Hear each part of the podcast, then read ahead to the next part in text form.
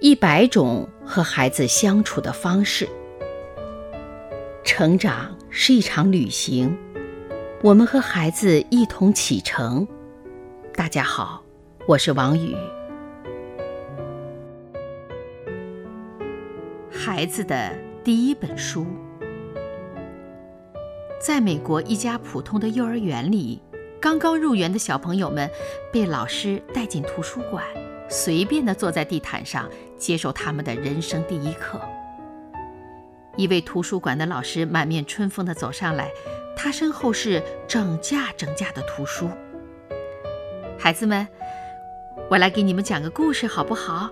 好，孩子们异口同声地回答。老师从书架上抽出一本书，给孩子们讲了个很浅显的童话。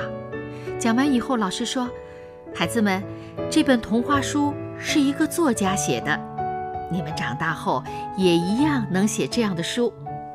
那么，哪位小朋友也能给大家讲一个故事啊？一位小朋友立即站起来：“我有一个爸爸，还有一个妈妈，还有……”幼稚的童声在房间里回荡。随着小朋友们的讲述。老师很认真、很工整地把这个有点语无伦次的故事记录了下来。下面哪位小朋友能给这个故事配个插图呢？老师说。又有一个小朋友自告奋勇地上前，在纸上画了一个爸爸，画了一个妈妈，又画了一个我。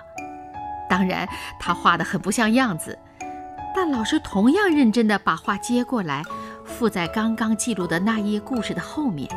接着，老师取出一张精美的牛皮纸，将故事和画装订在一起。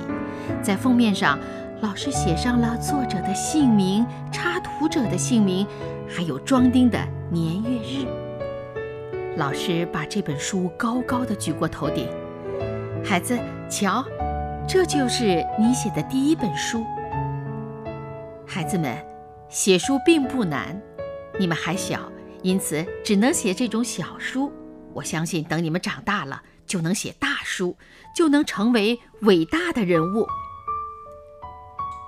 让孩子从小就站着，而不是趴着去仰视那些大人物，这种自信心与健全的人格，会为孩子们的一生打下一个良好的基础。只有会尊重自己的人，才会赢得他人的尊重。